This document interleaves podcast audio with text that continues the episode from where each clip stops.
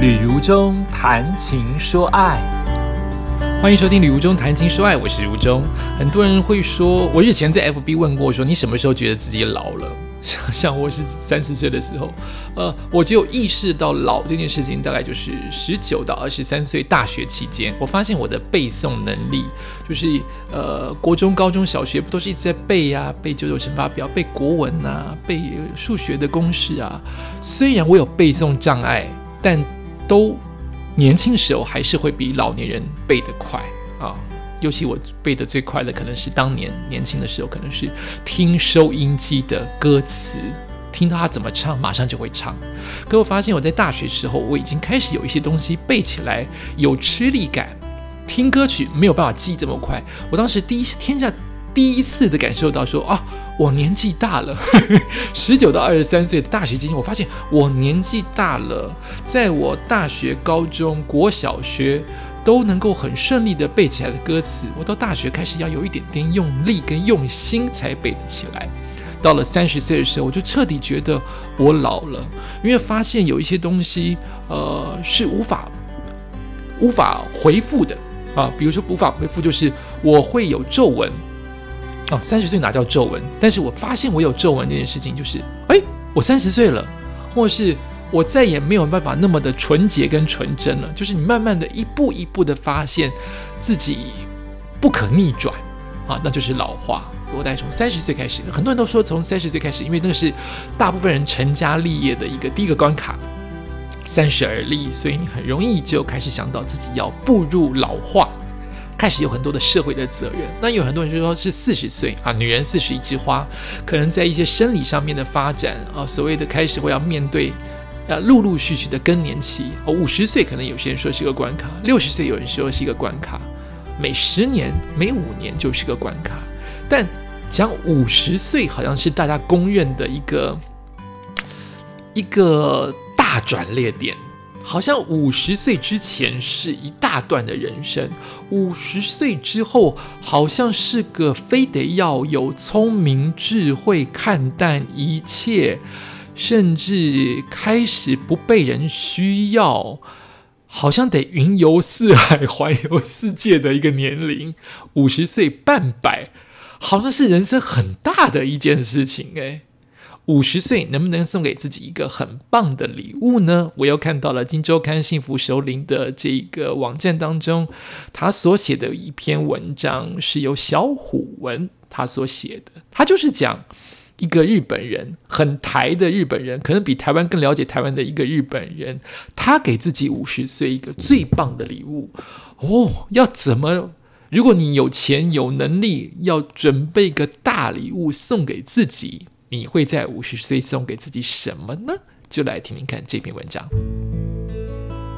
五十岁是很重要的人生转折点。如果是过去的人，寿命也差不多活到五十多岁。但是现在的我，人生可能才过了三分之二，我还有很长的路要走。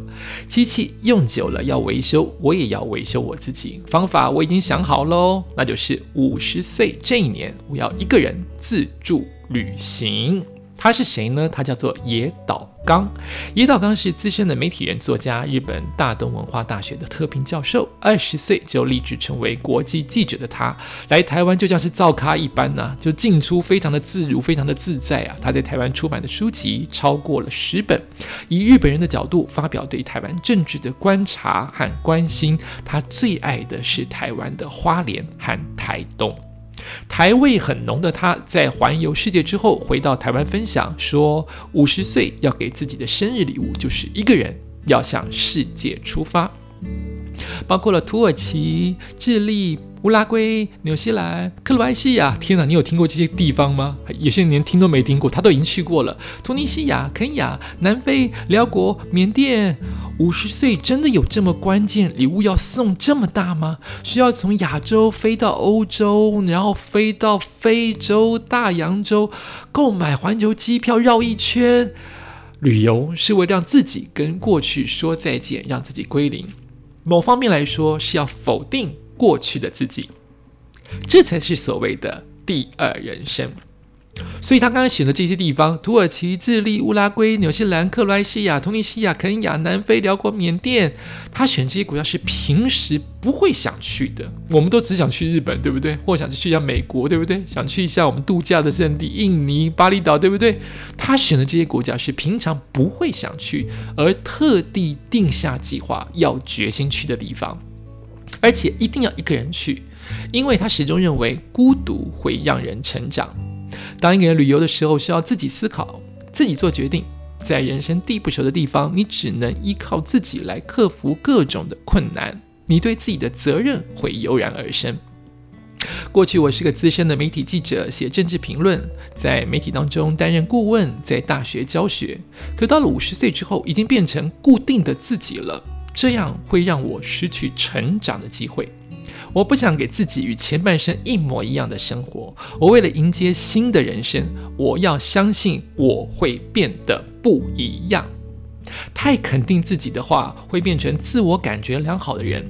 可是到了旅客罕至的南美洲，连出门买个东西都可能很困难。我选择要让自己是个 nobody，也就是个无名小卒，你才会知道你究竟是谁呀。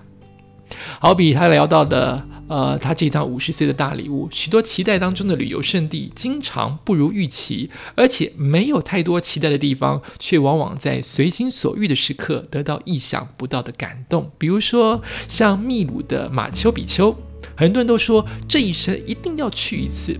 但是我到了马丘比丘，觉得游客太多了。这是二零二零年的事情哈。有些道路就像台湾的九份老街，让人少了欣赏景色的景致。我的意思是说，这篇文章是二零二零写的，但是他也许去的时候是之前哈，他早就说他的人生，我们也不知道采访的时候是哪一年哦。另外，我到了东欧的蒙特内哥罗，完全没有想到那里怎么会这么美，美到爆！用双脚亲自踏过，用双眼全然领略之后，野岛刚写下自己的旅行日记，满满的是心灵的悸动与惊喜。不仅是被异国文化洗涤，而是在环境的淘洗之下，真的有种重生的自由跟喜悦。他又说：“我在突尼西亚的时候，住在撒哈拉沙漠，那三天又下雨又打雷，在气候极度不稳定的环境之下，生命随时有危险。我能够同理，为何伊斯兰教信徒会如此的虔诚，因为在艰困的环境当中，你会把生命交给上帝。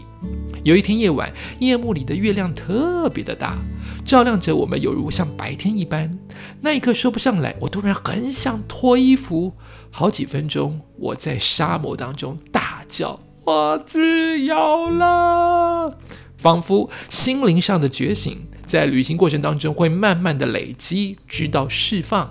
难道难怪最后野岛刚会决心非要一个人旅行不可？如果你旁边有人，有你在乎的人，你可能不会很想脱衣服，你可能无法大叫。可他那一刻在月光的笼罩之下，好想晒月亮，好想大叫，他就叫出来：“我自由了！”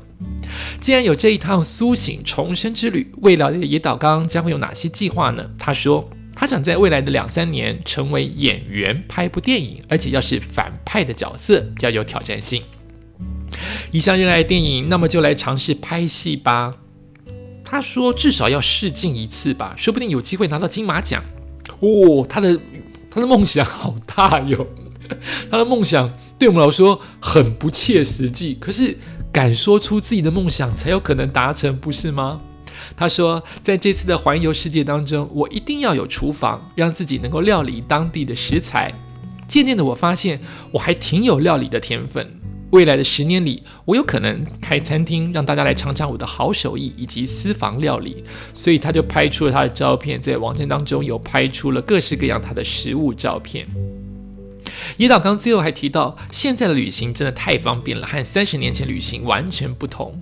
现在旅行因为疫情也变得很不方便，好，所以这是二零二零年的采访。拜网络和科技所赐，他不怕迷路。回到旅社之后，还能打开平板电脑，立即查询旅游景点和故事。旅游当天就能够将所见所闻写出来，成为他的旅游手札。